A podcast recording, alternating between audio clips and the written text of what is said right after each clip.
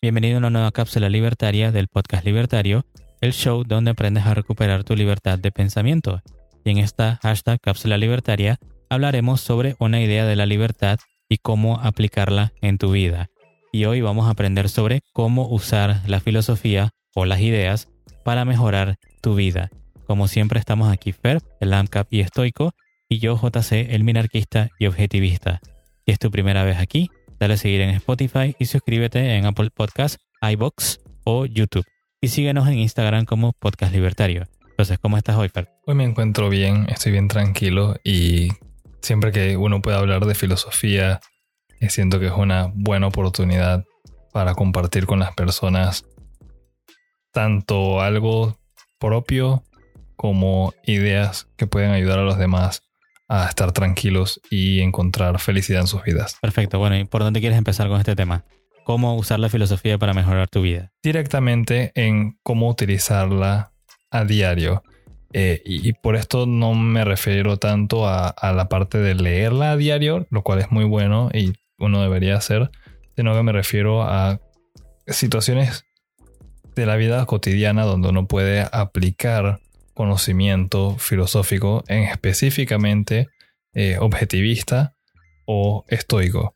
Y en mi caso, bueno, soy una persona bien tranquila y todo, pero en el diario vivir uno encuentra dificultades, encuentra problemas y hay que trabajarlos y superarlos. Y uno puede dejar a un lado la razón y simplemente enojarse y entrarle al problema a golpes. O uno puede frenarse un poco, pensar dos veces, utilizar la razón, ir en contra de la impulsividad y la irracionalidad y encontrar entonces una solución ideal para cada problema.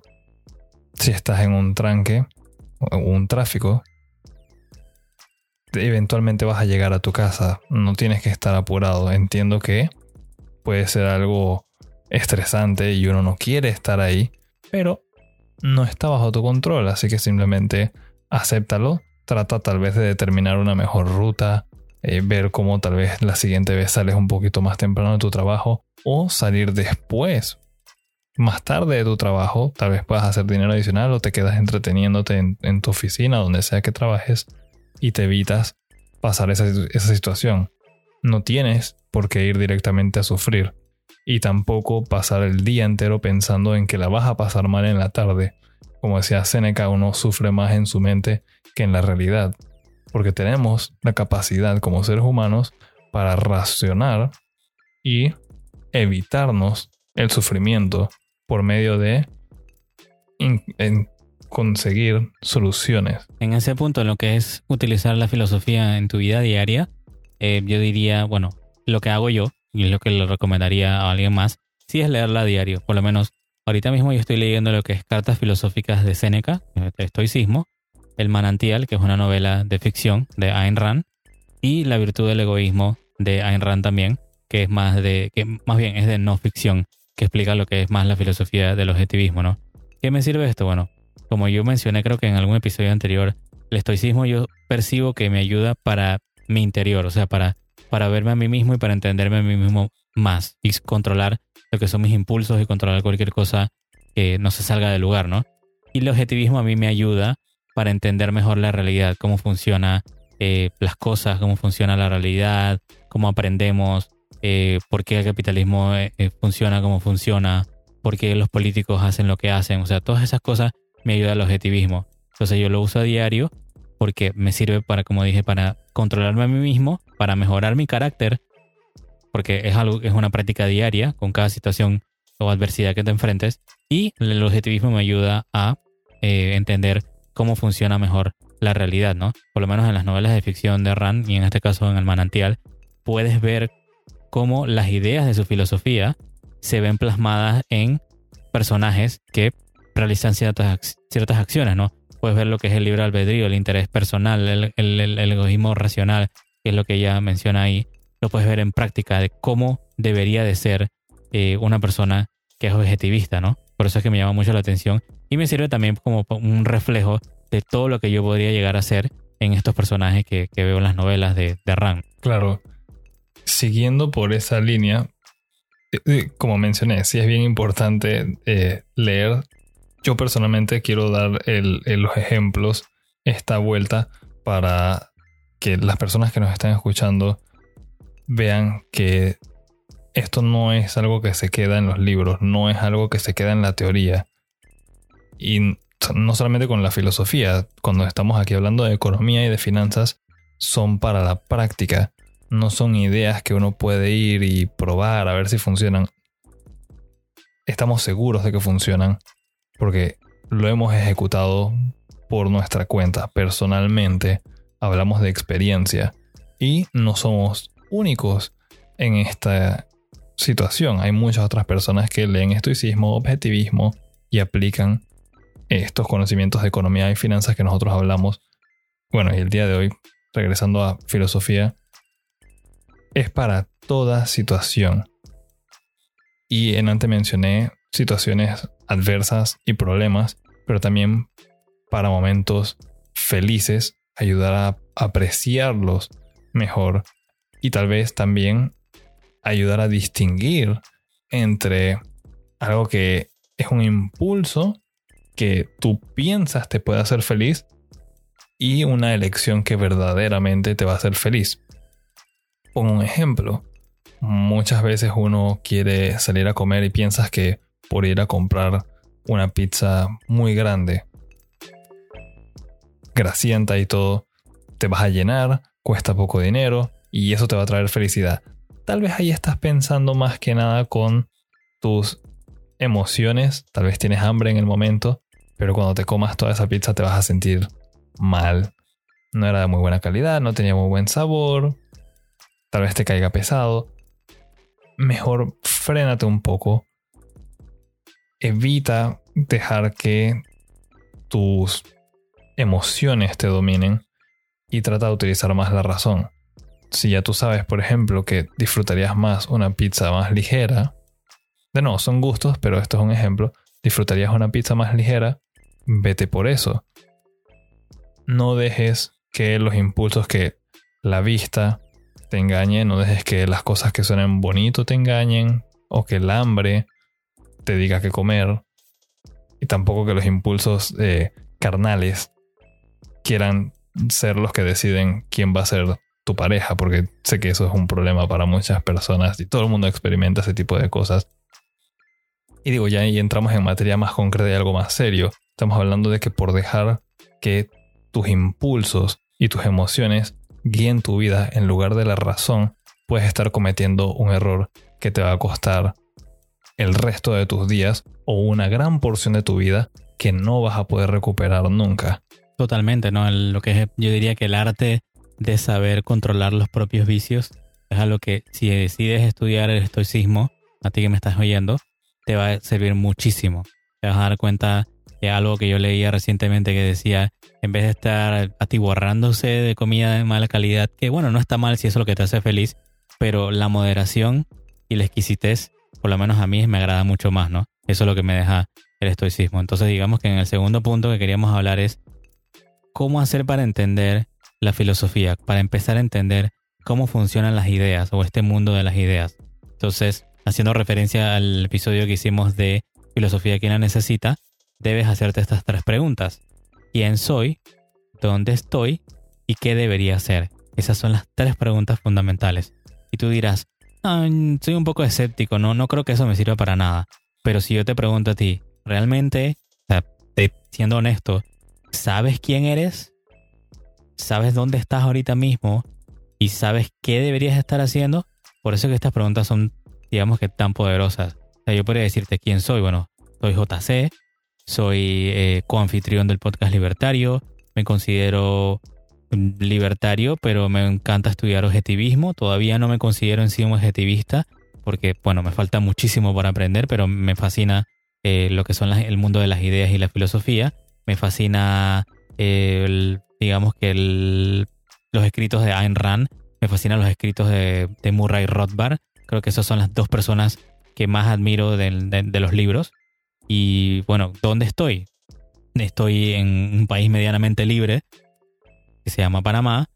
Quisiera de repente, no sé si algún día mudarme a un país más libre, pero estoy en este planeta, comparto con la especie humana, eh, me agradan los seres humanos, me agrada compartir con personas que tienen algo en la mente, que son que tienen mucho potencial, potencial para ser productivos, para hacer cosas grandes. Me encanta rodearme de, de individuos así. Y bueno, ¿qué debería hacer? Yo decía, ¿cómo hago para llevar estas ideas al resto del mundo? Bueno, mm, me hago video, el video es muy complicado, demora muchísimo tiempo producir, bueno, me voy a ir al audio y quise sacar lo que son mis ideas, mis reflexiones, para ver si algunas de estas ideas, algunas de estas reflexiones le sirve a alguien más, para que no tenga que pasar de repente por las cosas que yo tuve que pasar para llegar a la edad que tengo y ahora entonces em, empezar a apreciar lo que es el mundo de las ideas el mundo de la filosofía, ¿no? Entonces eso me hace entender de que de repente eh, mis ideas o enseñándolas o presentándolas a algún lado podría ayudar a, alguien más, ¿no? Entonces lo que debería estar haciendo es eso, continuando a ver cómo me uno con otras personas productivas también para llevar esas ideas allá afuera y que no solamente se queden en cámaras de eco o en lugares donde no vayan a salir ni puedan beneficiar a más nadie, ¿no? O sea, haciendo ese ejercicio te vas a dar cuenta de que estás seguro y puedes poner los dos pies sobre la tierra de qué es lo que deberías estar haciendo ahorita mismo. No solamente sirve por lo menos para esto, sino también para elegir carrera, para elegir pareja, para elegir trabajo, para elegir muchas cosas. O sea, te va a servir, estas tres preguntas te van a servir para orientarte en el mundo laboral, en el mundo de las ideas, en el mundo de donde quieras estar, te van a servir. Si te llama la atención de repente mm, aprender a manejar aviones, bueno, haciéndote esas preguntas, probablemente te vayan a servir muchísimo para orientarte en qué es lo que deberías hacer, si un piloto comercial, si un piloto privado, o lo que vaya a hacer que exista en ese mundo donde te quieras meter, ¿no? Yo quiero hacer énfasis en esta parte porque es algo muy importante y veo que muchas personas tienen dificultad para responder esas tres pequeñas preguntitas. La última tiende a ser la más difícil y por lo general si no puedes responder a esa última que es ¿qué deberías hacer? es porque no has podido responder las anteriores. No sabes dónde estás y peor, todavía si no puedes responder la primera, quién eres. Si no sabes quién eres, no conoces tus valores.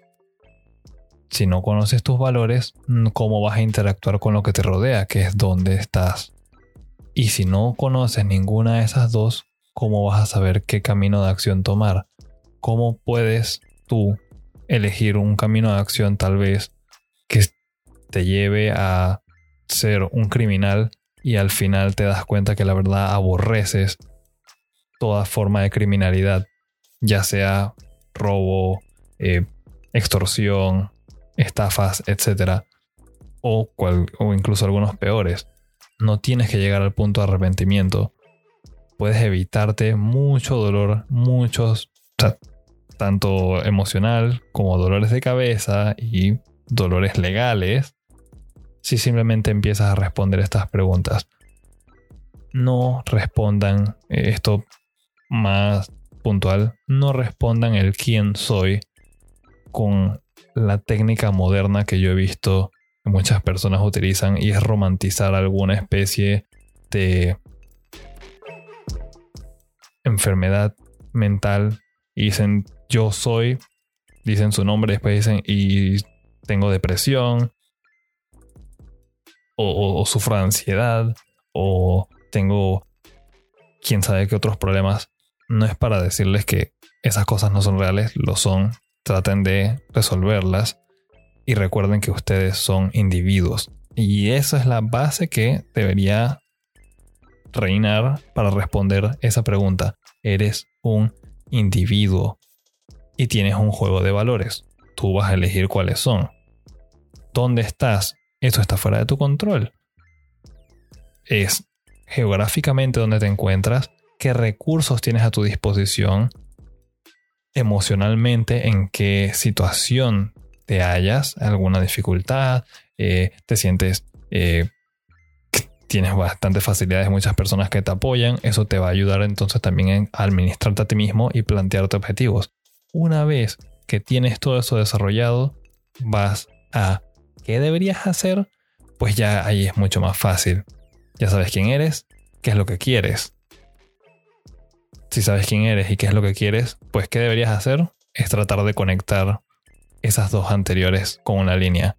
De donde estás a donde quieres llegar a estar, tienes que encontrar el camino. Es bien sencillo. Muchas personas a veces dicen que la vida no es tan fácil como parece, que es más complicada, etc. Más adelante vamos a hablar de eso en otros episodios. Pero desde ya les digo, la vida la verdad es muy sencilla. Lo difícil por lo general es plantearse las metas. Y aquí ya les estamos diciendo cómo hacerlo. Así que no tienen que romperse la cabeza. Totalmente. Bueno, eso es lo último que yo dejaría también. Al responderte estas tres preguntas y saber entonces quién eres, dónde estás y qué deberías estar haciendo, entonces esto te va a ayudar al final a orientarte sobre cómo trazar esos objetivos para empezar lo que es la búsqueda de tu propia felicidad, que según el objetivismo debería ser tu propósito moral, debería ser lo que deberías de dedicarte toda tu vida. Y como tú mencionaste, Fer, al conocer la jerarquía de valores que son importantes para ti, saber que la independencia es lo más importante para ti, que la libertad es lo más importante para ti, bueno, con eso ya tienes para empezar por lo menos y perseguir qué es lo que realmente te hace feliz, ¿no? Eso es lo último que yo dejaría. De igual manera, tal vez si ustedes no son tan individualistas y no están buscando eh, cosas materiales como algunos de nosotros, yo específicamente eh, me gusta hacer, si son personas más familiares, pues esos son sus valores. De nuevo, esta técnica aplica para todo el mundo, indiferente de cuáles sean tus valores, mientras sean cosas positivas, claramente. Y con eso entonces les deseo lo mejor en su viaje durante la vida. Espero que puedan aplicar todos estos conocimientos y esto les dé más ganas de ir y leer más filosofía para poder hacerse ustedes sus planes de vida y encontrar su felicidad. Entonces, gracias por escuchar la cápsula libertaria del podcast libertario.